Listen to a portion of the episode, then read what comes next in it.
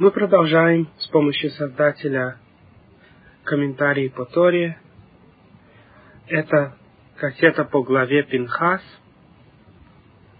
Если у вас есть вопросы по этой кассете, пожалуйста, звоните нам 917-339-6518 и оставьте сообщение на автоответчике, если нас нет. Легче всего меня застать утром в будние дни. И эта недельная глава в основном будет говорить о жертвоприношениях в различные праздники, как мы позже увидим. Поэтому эта глава читается очень часто в течение года. Вы, наверное, знаете, что общий порядок чтения глав в течение года такой.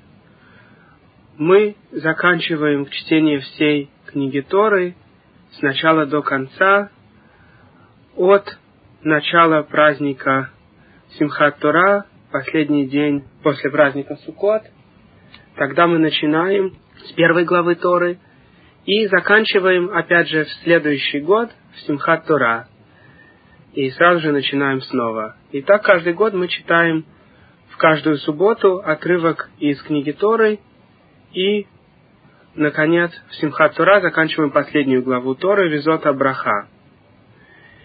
И каждый раз, когда в какую-то субботу мы не читали недельную главу Торы по различным причинам, как мы сейчас объясним, то тогда начинаем читать продолжение со следующей субботы. Например, в этом году второй день праздника Шивот падает на субботу. Значит, вместо того, чтобы читать недельную главу Торы в ту субботу, мы читаем ту главу, которая относится к празднику, а через субботу продолжаем с той главы, на которой мы остановились. Таким образом, что в те субботы, когда читаются недельные главы, вместе во все эти субботы прочитывается вся Тора. Поэтому в некоторые субботы читается по две недельные главы. Дело в том, что если год короткий, невысокосный, или, например, мы теряем какие-то субботы, потому что на них падают праздники или холомоед, то компенсируем мы потерянные субботы тем, что в другие субботы читаем по две главы. Что касается праздников, в них мы читаем определенные главы Торы, установленные Талмудом, которые относятся к этим праздникам. И после того, как пять человек были вызваны к Торе в обычные праздники, или шесть в Йом-Кипур, после этого читается из другой Сефер Торы отрывок, называемый Мафтир. Этот отрывок, как правило, говорит о жертвоприношениях праздника, потому что в каждый праздник приносились другие приношения в храме. И поэтому почти всегда, почти в любой праздник из второй книги Торы читается как раз эта недельная глава, Пинхас. Как мы увидим позже, про каждый праздник описано, какие приношения приносить. И мы позже на этой кассете об этом поговорим. А также о самой идее жертвоприношений, и мы немножко уже обсуждали эту тему на первой кассете главы Ваикра. Поэтому можно сказать, что эта недельная глава читается в течение года чаще, чем любая другая. Ведь в каждый праздник мы обязательно читаем отрывок из этой недельной главы. И, в принципе, эта глава продолжение предыдущей. Предыдущая глава закончилась тем, что евреи были совращены девушками из Муава и Медиана. Эти две страны настолько ненавидели еврейский народ, что распустили своих дочерей и сестер ради того, чтобы еврейские мужчины согрешили с ними, и гнев Всевышнего обрушился бы на евреев. Ненависть этих двух стран, Муава и Медьяна, не имела границ, что они даже были готовы на такую крайность только ради того, чтобы разгневывать Всевышнего против нас. И, как рассказывалось в конце предыдущей главы, у этих неевреек был, к сожалению, огромный успех, им могли бы позавидовать те нечистые женщины сегодня, которые пытаются увлекать мужчин. Идея эта совсем не нова, а происходила три с половиной тысячи лет назад, когда с совета мудрецов Муава и Медьяна было установлено, как наилучшим образом совратить народ. И сегодня Сатан в конце дней очень пытается нас совратить. Мы уже рассказывали это на многих кассетах, потому что когда нечистая сторона знает, что в скором времени, когда Всевышний пошлет избавление, придет Машиах, и будет уничтожено все нечистое, дурное наклонение исчезнет, сатана больше не будет. И поэтому вся нечистая сторона сейчас использует последние силы, чтобы отдалить приход Машиаха, и поэтому именно в наше время появилось столько враждебных сил, которые пытаются совратить. В особенности эти силы, к сожалению, влияют на мужчин, но они влияют на женщин тоже. А именно происходит следующее. На женщин эти силы влияют в том, что женщины, смотря на рекламы, читая газеты и журналы, хотят быть как те нескромные женщины, которые сфотографированы в этих газетах и журналах, или на этих рекламах. И тогда наши женщины, Хасве Шалом, тоже начинают одеваться нескромно. Возможно, даже они не одеваются, как те нееврейки, фотографии которых они видят в газетах. Но они подцепляют немножко из этого. Если нееврейка, например, показывает всем свои волосы с определенной прической, то еврейская женщина хочет показать хотя бы часть своих волос. Она уже не покрывает волосы полностью, а начинает показывать часть своих волос из-под покрытия. Если не еврейки совсем короткая юбка, то еврейская женщина решает носить юбку короче, чем положено по закону, но не такую короткую, как у нееврейки. С другой стороны, именно в таком обществе, в котором мы находимся сегодня, наибольший потенциал. Так как мы видим коррупцию и разврат современного общества, мы видим, что счастье их разврат им не принес. Что вся эта вседозволенность, продвигаемая современными психологами, не только не приводит к счастью людей. В Америке больше самоубийств, чем где-либо. В Америке больше людей ищут возможности реабилитации. Вы знаете, что здесь существует немало организаций, которые пытаются исправить наркоманов, алкоголиков. Все потому, что общество не стало более счастливым. От того, что американское общество продвигает всеразрешенность, а не только в результате продвигает несчастье. Ведь если подумать, человек не становится счастливее от того, что ему все разрешено. Когда-то люди думали, что если человек будет себя раскованнее чувствовать женщинами, не будет определенных правил приличия, как были в старые времена, то тогда общество станет повеселее – на практике этого не произошло, а произошло как раз обратное. Ведь человек не получает большего удовольствия от того, что он делает много раз то, что может принести какое-то физическое наслаждение. К примеру, человек, который любит какой-то вид пищи, будет ей наслаждаться, если он ее ест изредка. Но если он ест ее каждый день, то она ему быстро надоест. И то же самое относится к любым другим наслаждениям. На самом деле Всевышний, который знает, как нас создал, установил нам в нашей Торе определенные времена для особых наслаждений. И таким образом эти наслаждения приносят гораздо большую радость. Например, человек может каждый день есть очень вкусно до отвала, но тогда ему любая пища надоест. С другой стороны, если человек ест скромно шесть дней в неделю, но в субботу он ест вкуснее обычного, и особая митва поесть вкусную пищу в субботу, то тогда он в действительности получает наслаждение от субботней еды. То же самое относится к разрешенности жены. Согласно психологам, основная проблема современного брака среди неевреев – это факт, что супруги надоедают друг другу. И когда они друг другу надоедают, они начинают искать что-то новое, искать других партнеров. С другой стороны, согласно нашему закону, женщина запрещена мужу примерно половину времени. И только когда она отсчитывает семь чистых дней после периода, семь дней, когда не идет кровь, и потом окунается в микве, только тогда она снова разрешена мужу. Кроме всех духовных благ этого закона, которые описаны в книгах Кабалы, существует простая физическая причина. С помощью этого закона человек чувствует большее удовольствие от интимной связи с женой, чем если бы чистота семьи не соблюдалась. Ведь теперь ему даже его собственная жена запрещена половину времени, и получается, что каждый месяц он чувствует, как будто он снова поженился. И жена ему никогда не надоедает, и он ей тоже. Таким образом, по статистике, в семьях, где соблюдается чистота семьи, развод очень редок а супружеская измена почти никогда не случается. Все это потому, что Всевышний нас создал именно существами, которые наслаждаются редким, а не частым. Если разрешить себе все, то от этого человек счастливее не становится. Наоборот, он только видит пустоту и читу физического мира. Я уж не говорю о том, что главная часть человека – это его душа. И душа вообще не получает наслаждения ни от чего физического.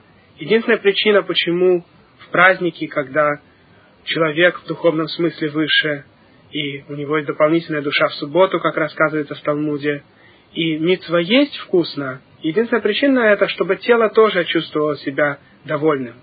Это сравнивают с безногим, который ехал на плечах у глухого. И безногий услышал музыку, и хотел, чтобы глухой внизу тоже стал с ним танцевать. И он дал глухому внизу немножко попить вина, и глухой тогда стал приплясывать от радости. И безногий, сидящий у него на плечах, был очень доволен. Теперь они вместе с глухим пляшут. Также и наша душа в теле. Душа чувствует особую радость в субботу и в праздники. Но чтобы тело тоже почувствовало радость, Тора предписывает, чтобы мы ели особую пищу, одевали особые одежды и вели себя особым образом в субботу и в праздники. Таким образом и тело, и душа рады. Но душа сама по себе не может обрадоваться физическими наслаждениями. Ее сравнивают наши мудрецы с дочкой короля, которая вышла замуж за крестьянина. Что бы крестьянин ни делал, дочка короля недовольна этим. Представьте себе такую ситуацию. Крестьянин приводит деревенский ансамбль для дочки короля. Она затыкает уши. Я к такому не привыкла. У нас был прекрасный королевский квартет.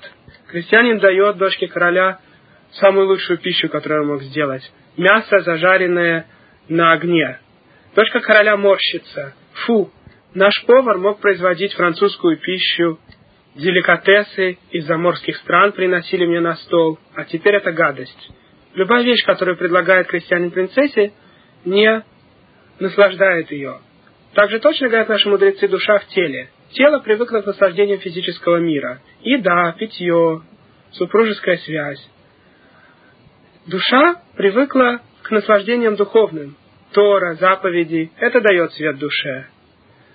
Когда тело думает, что может душу обрадовать хорошей едой и физическими наслаждениями, оно горько ошибается. Поэтому, как мы стали говорить, сегодня у нас есть огромный потенциал. Именно в обществе, которое все разрешило, и, казалось бы, должны быть были решены все социологические и психологические проблемы, люди должны быть предельно счастливы сейчас, мы видим как раз противоположное. Люди в этой стране гораздо более несчастны, чем в странах, где приходится гораздо больше работать, и жизнь для людей гораздо более тяжелая. Получается, что сегодня, увидев все это, мы можем оглянуться и понять, что правда, конечно, за нашей Торой и за мудрецами Торы. Все, что написано в нашей Торе, приносит счастье. Каждая заповедь приносит счастье даже в этом мире, не только в будущем. В то время как человек, который только бежит за этим миром, в результате остается несчастным. Все это пустота и щита. Конечно, есть люди, которые так загнали свою душу в угол, что в основном ассоциируются только с телом. И для таких людей даже некоторое счастье приносит им физические наслаждения. Но и такие люди, их счастье обычно не длится слишком долго, как известно из их собственных рассказов. С другой стороны, человек, который соблюдает заповеди Всевышнего, счастлив и в детстве, и в среднем возрасте, и в старости. Сколько пожилых людей, например, живет в Бруклине, соблюдают заповеди Торы, и их жизнь полна, полна митвами, полна молитвами, полна изучением Торы, в то время как нерелигиозные люди не знают, как себя занять. Для них существуют специальные дома для престарелых, где стараются каким-то образом этих людей занять. Между прочим, религиозные евреи туда приходят навещать различных евреев, чтобы сделать митцву. И тогда хотя бы для этих стариков некоторое развлечение увидеть что-то новое. А иначе они просто скучают целый день. Я когда-то навещал один из таких домов для престарелых в Нью-Джерси и видел, насколько несчастны там старики, при всем том, что для них стараются создать условия, чтобы им было интересно. В то время как религиозные пожилые люди, как правило, счастливые люди. они радуются соблюдению заповедей, они радуются своим большим семьям, множеству детей и внуков и их успехам, они радуются прихождению на бармицвы, свадьбы, видеон бихор, бритмила, всевозможные празднества, которые происходят в любой религиозной семье.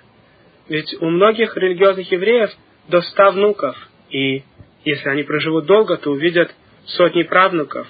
И постоянные симхи, которые происходят в этих семьях, занимают человека, что он доволен, и его года полны. Все это можно увидеть, побывав в религиозных общинах в Бруклине и в других местах. Вот оно счастье человека, который не шел за нееврейскими наслаждениями. Так или иначе, сегодня, как мы начали говорить, нееврейское общество пытается совратить нас. И, сами того не понимая, они являются посланниками нечистой стороны, чтобы угнать еврея от Торы. И сегодня с помощью интернета, телевизора и даже радио человека можно увести очень и очень далеко, к сожалению. То же, что происходило три с половиной тысячи лет назад с совета мудрецов Медьяна и Муава, происходит сегодня. Есть люди, которые специализируются на рекламе, на том, как можно завлечь человека, каким образом сделать рекламу такой, чтобы человеку захотелось идти за теми недозволенными наслаждениями, которые предлагаются в этой рекламе. И тогда тоже мудрецы Муава и Медьяна научили этих девушек, как наилучшим образом завлекать мужчин.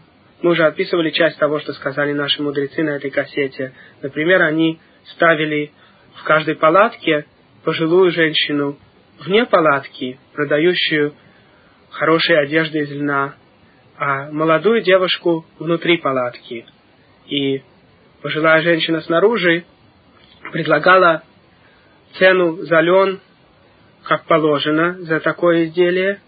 И когда человек рассматривал это изделие и думал, купить или не купить, девушка из палатки звала его и говорила, что у меня продается в три раза дешевле. Когда он заходил и начинал рассматривать ту одежду, которую она ему продает, она его начинала завлекать всеми теми способами, которые используют и сегодня подобные женщины. К сожалению, ничто не ново. То же самое, что делалось тогда, делается и сегодня. И, как я уже сказал, во многом мудрецы Муава и Медьяна даже разбирались лучше в этих вещах, и могли бы позавидовать сегодняшние специалисты по таким нечистым замыслам. И, конечно, каждый кошерный человек будет следить за тем, чтобы в его дом не попало влияние этих мудрецов Муава и Медьяна сегодняшнего дня.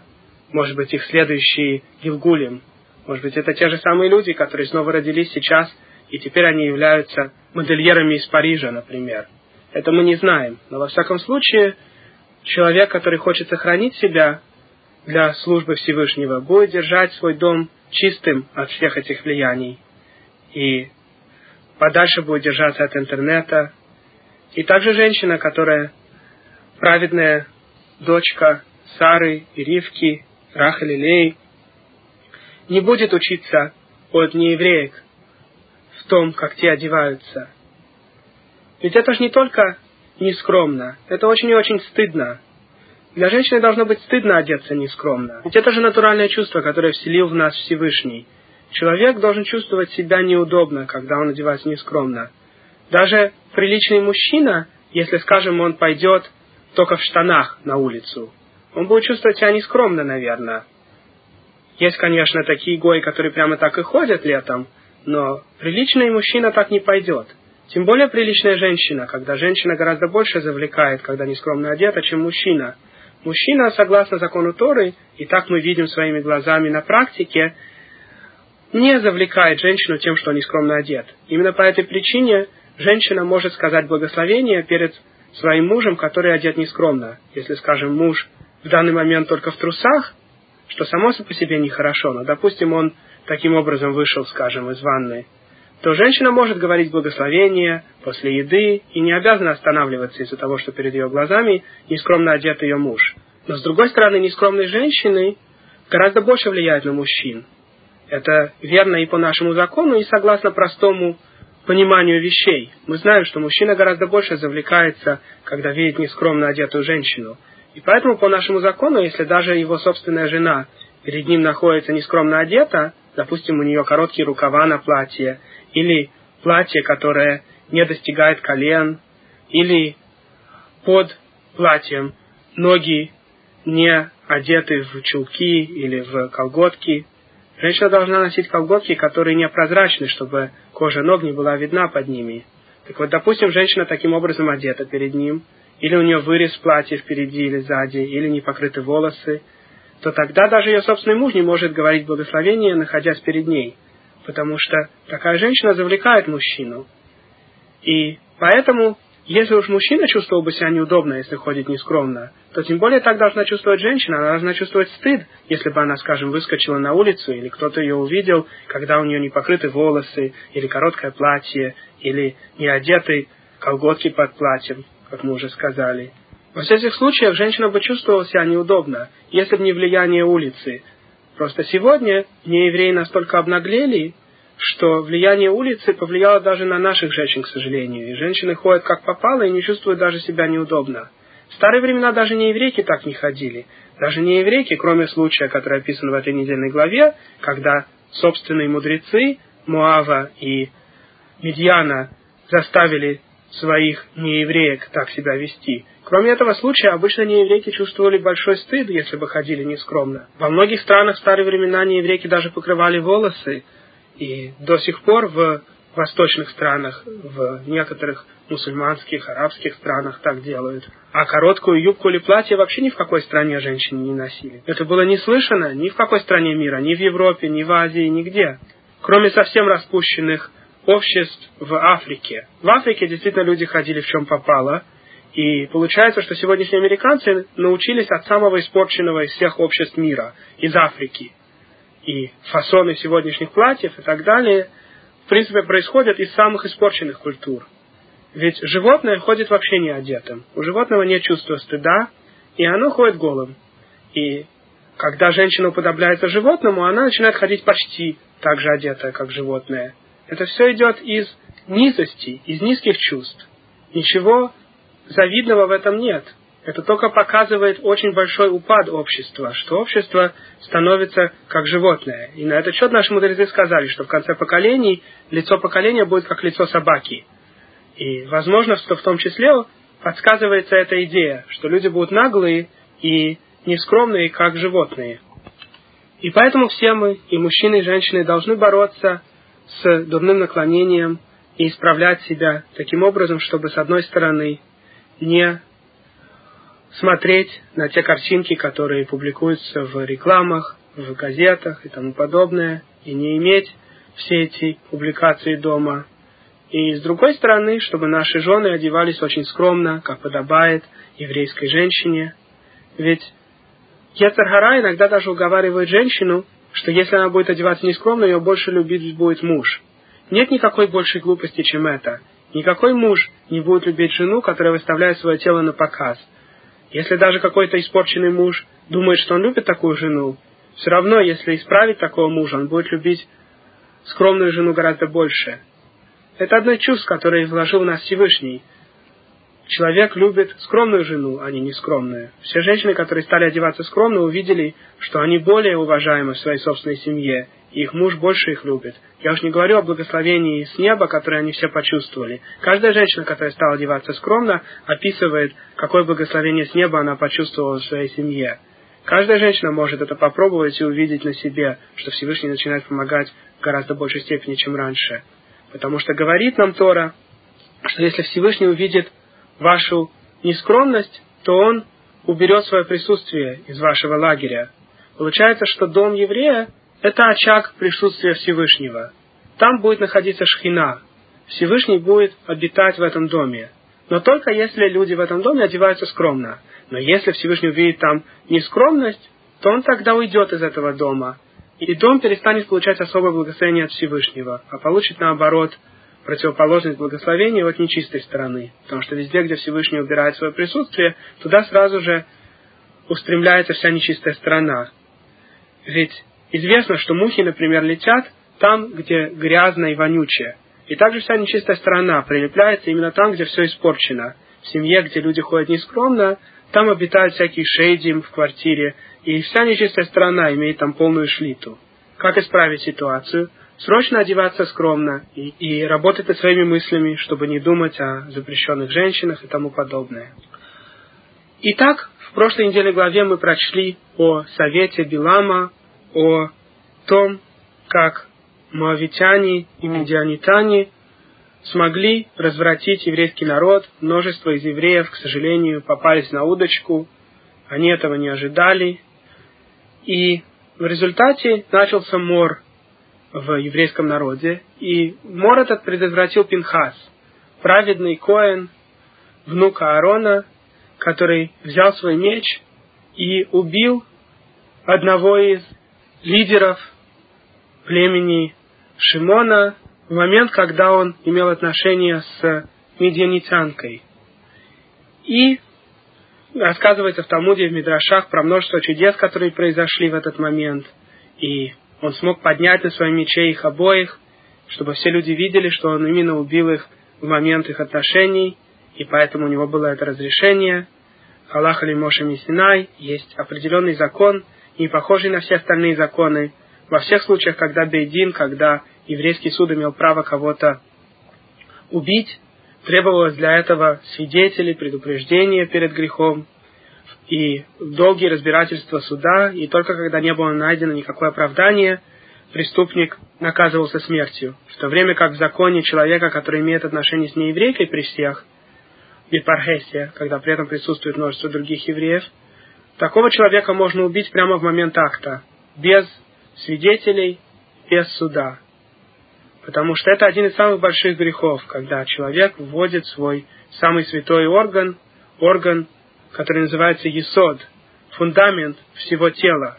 От этого органа зависит возможность привести другие души в этот мир, сделать самые большие митцвы, риорвия. Весь мир, говорится, в Талмуде создан ради размножения людей. И человек, который имеет отношение с своей кошерной женой, которая сходила в микву, делает величайшую митцву – в то время как если он вводит свой орган туда, куда не положено, или выпускает семя просто так, он ломает очень и очень много в духовных мирах.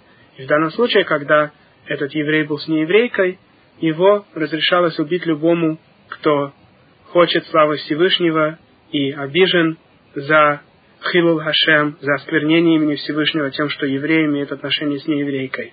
И теперь, когда Пинхас убил главу племени Шимона вместе с этой нееврейкой, мор закончился, и 24 тысячи евреев погибли от этого мора. Сегодня существуют евреи из бывшего Советского Союза, которые взяли в жен неевреек. Этим они ломают очень серьезные запреты, как мы уже описали. И более того, их дети не евреи. И с другой стороны, есть те из них, которые не очень понимали всю серьезность запрета, когда женились на нееврейках. И бывают случаи, когда человек женится на женщине, у которой отец еврей, а мать не еврейка. И он думает, я женился на женщине, которая наполовину еврейка. На самом деле, по нашему закону нет половинок. Есть только евреи и неевреи. Человек, у которого мать еврейка, еврей. Человек, у которого мать не еврейка, не еврей. Неважно в данном случае, кто отец. И поэтому, когда человек теперь взял в жены женщину, у которой мать не еврейка, а отец еврей, он взял себе не наполовину еврейку, а не еврейку. Но он, может быть, недостаточно понимал, что же он наделал, думая, что он взял себе наполовину еврейку, и это не так страшно.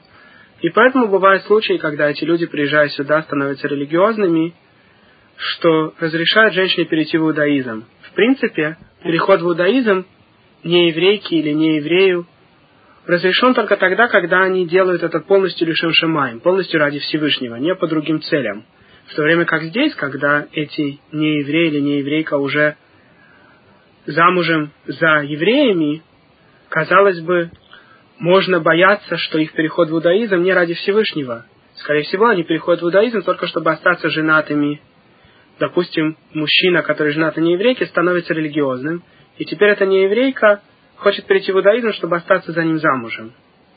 И тем не менее, в некоторых случаях раввины разрешают ей перейти, хотя тем более, что когда они женились, они были нерелигиозными, и мужчина не знал серьезной запрета. И теперь, когда он становится религиозным, и его жена в действительности готова принять на себя все заповеди иудаизма и все соблюдать как положено, некоторые раввины проведут процедуру перехода в иудаизм. Но каждом конкретном случае нужно говорить с большими раввинами, потому что всегда нужно проверить, по крайней мере, что тот, кто переходит в иудаизм, делает это с чистым сердцем и будет в действительности соблюдать заповеди. Но то, что сегодня делают реформистские евреи и разные другие нерелигиозные группы, что когда не еврей хочет жениться на еврейке, или наоборот, еврей хочет жениться на нееврейке, то реформистский раввин выписывает нееврейской половине бумажку, на которой написано, что теперь они стали евреями, и женит их. Это, конечно, не засчитывается по нашему закону, потому что переход в иудаизм состоит из трех частей. Обрезание, если это мужчина, окунание в микве и принимание всех заповедей. Это самая главная часть. Нужно принять на себя, соблюдать все заповеди. И если не еврей не принимает на себя заповеди, то весь его переход не засчитывается. Поэтому реформистские консервативные евреи, которые не соблюдают заповеди Торы, их перевод в кавычках в иудаизм не засчитывается. И сегодня они уже сделали очень много таких евреев в кавычках из неевреев с помощью выписывания их бумаг или даже в некоторых случаях окунания их в микве. Но главное, что в этих всех переходах отсутствует принимание заповедей. Ведь сами реформистские раввины в кавычках и консервативные в кавычках раввины не соблюдают заповеди Торы, тем более те, кого они переводят. И поэтому существует множество неевреев сегодня, которые называют себя евреями, потому что их реформистский или консервативный раввин их перевел. И поэтому, когда сегодня человек женится на женщине, нужно проверять внимательно, кто были ее мама и бабушка, особенно если эта женщина стала религиозной, не родилась в религиозной семье. Бывают случаи, что она на самом деле по закону не еврейка, потому что ее бабушка с материнской стороны могла быть такой вот реформистской георет в кавычках, женщиной, которая перешла в иудаизм через реформистских раввинов в кавычках и не стала на самом деле по закону еврейкой. И, конечно, в таких случаях, если выясняется, что на самом деле мама или бабушка этой девушки не переходила в иудаизм по ортодоксальному переходу, то тогда этой девушке самой приходится переходить в иудаизм, если она хочет. А если не хочет, может остаться не еврейкой, потому что она на самом деле не еврейка. Все эти законы достаточно сложны, и, конечно, во всех случаях нужно посовещаться с раввином. И, как мы уже стали говорить, Пинхас был настолько ревностен по отношению к славе Всевышнего, что он был даже готов убить главу племени Шимона, и рассказывают наши мудрецы, что израильтяне издевались над ним, говоря, кто это такой, этот Пинхас, который поднял руку на главу племени Шимона. И тогда Всевышний в начале нашей недельной главы показал всем, что Пинхас поступал по правильным причинам и был угоден Всевышнему поступок Пинхаса. И поэтому начинается наша недельная глава, обратился Всевышний к Моше и сказал, Пинхас, сын Элязара, внука Гарона, священника, отвратил гнев мой от сынов Израиля, возревновав за меня среди них, и не истребил я сынов Израиля в ревности моей. И поэтому скажи ему, я заключаю с ним союз мира, это будет вечным союзом священнослужения для него и его потомков, потому что он ревностно вступился за дело Бога и принес искупление сынам Израиля. Наши мудрецы Кабалы рассказывают, что связь союза миром, союза шалом, тем, что сделал Пинхас, не случайная. Дело в том, что слово «мир» и слово «союз» ассоциируется со сферой Есод – это сфера, через которую Всевышний спускает влияние всех остальных каналов на нашу нацию, на коллективную душу Израиля. И мы немножко говорили об этом на других кассетах. Всегда, когда Тора упоминает слово «шалом», слово «мир», а также слово «союз», имеется в виду это соединение. Например, «Я дам мир на землю», говорится в Торе. И множество других стихов, подобных этому – и так как в человеческом теле сфера Есод соответствует тому органу, с помощью которого человек может иметь детей, и Пинха Пинхас возревновал именно, когда евреи неправильно использовали этот орган, вводя его в, в точек идолопоклонников, то союз, который получил Пинхас за свою ревность, тоже связан с этой сферой. Мы знаем, что все акции у нас внизу соответствуют чему-то наверху. Все, что есть в физическом мире, имеет свои корни в духовных мирах. И также в человеческом теле каждый орган имеет корень в сферот, как мы уже рассказывали на множестве кассет. Например, Йосеф тоже связан со сферой Исод, потому что он не захотел поддаться соблазну и иметь отношения с женой его господина, с женой Потифара. И Пинхас, так как он возревновал по отношению к этому месту, то его союз связан со сферой Исод и со словом «шалом». Каббалисты также добавляют, что в этот момент к Пинхасу присоединились дополнительные души Надава и Авигу, его дядей. Надав и Авигу, как мы читали несколько глав назад, поступили неправильно, когда только был построен Мешкан, переносной храм в пустыне, и принесли киторет, который Всевышний не заповедовал приносить, и были убиты. И их души получили свое исправление, когда соединились с душой Пинхаса. Сейчас, после того, как Пинхас убил Зимри. И когда Всевышний возвестил Пинхаса, что он дает ему союз мира, он добавил еще одну дополнительную душу, как объясняется в Писании Харизаля. Вообще, человеческая душа может приходить в этот мир много раз, и есть два типа приходов. Один, когда человек рождается заново, то есть душа снова живет новой жизнью в новом теле, с рождения и до смерти – и другой, когда душа присоединяется к уже живущему человеку на время. И вторая концепция называется Ибур, а первая Гилгуль. Гилгуль значит перекатывание, то есть душа перекатывается с одного тела на другое. А Ибур значит беременность дословно, то есть тело беременеет как бы дополнительной душой. Так же, как женщина может иметь в своем теле еще одного зародыша, будущего человека, также и здесь человеческое тело, имеющее какой-то состав душ, когда происходит концепция Ибура, добавляет к своему составу душ еще одну душу на время. И потом эта душа может уйти. И обычно душа таким образом добавляется либо для исправления, когда этот человек исправляет, исполняет какую-то редкую заповедь, к нему могут быть добавлены души людей, которые еще не успели эту заповедь в этом мире сделать или для помощи живущего человека к нему добавляются определенные души на время. И все эти концепции очень глубоки, и нет возможности обсуждать их на этой кассете.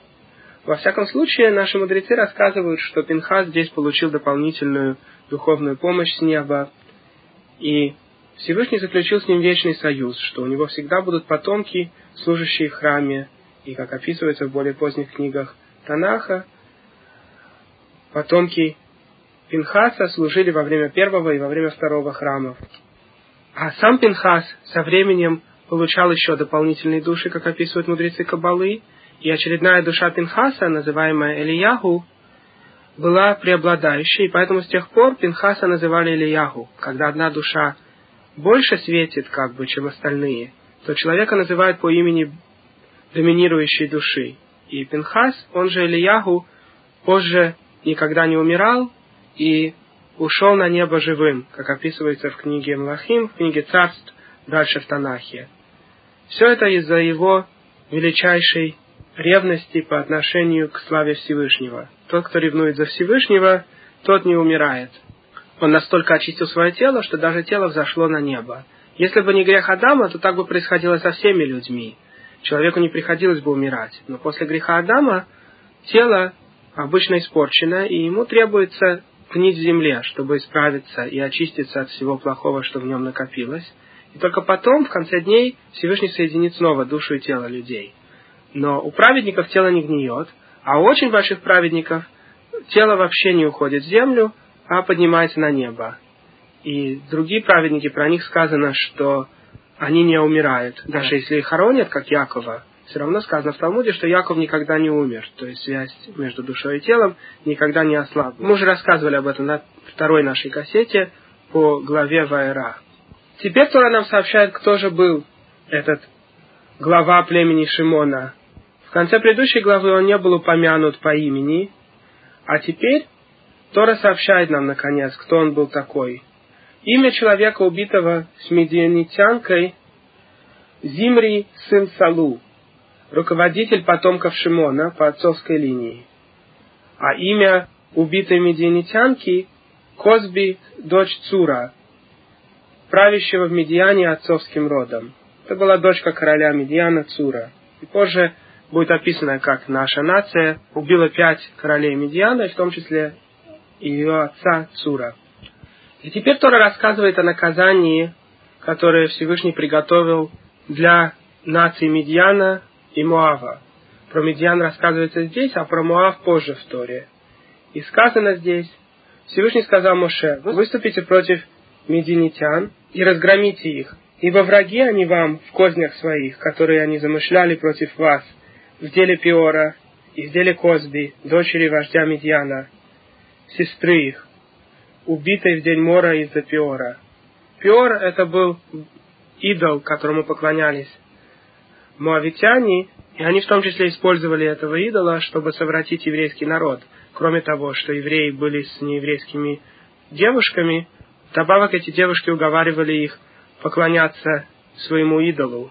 И поклонение заключалось в том, что нужно было сходить перед этим идолом в туалет. И возможно, что евреи считали, ну и что я делаю плохого, я только схожу перед ним в туалет. И тем не менее, это было вид идолопоклонства, потому что так поклонялись этому идолу Пиору. И есть много секретов, почему они поклонялись своему идолу именно таким противным способом. Так или иначе, гнев Всевышнего был вызван обоими этими грехами, и тем, что евреи были с нееврейками, и тем, что они поклонялись идолу. И, кстати, эти грехи, согласно Кабале, связаны друг с другом. Эти грехи – один продолжение другого.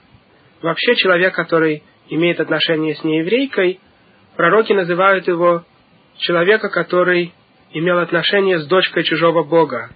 И сравнивают такое отношение с идолопоклонством. Что касается приказания Всевышнего разгромить нацию Медьян, мы увидим исполнение этого приказания в следующей недельной главе. А насчет нации Муава Всевышний сейчас не упомянул приказ разгромить их, они были разгромлены нашим народом гораздо позже, во времена Давида. И причина состояла в том, что Всевышний знал, что из нации Муава должна выйти праведная Рут, праведная женщина, которая стала в результате проматерью Давида.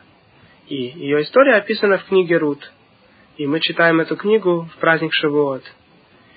И поэтому ради этой одной женщины Всевышний не дал нашей нации воевать сейчас с Муавом.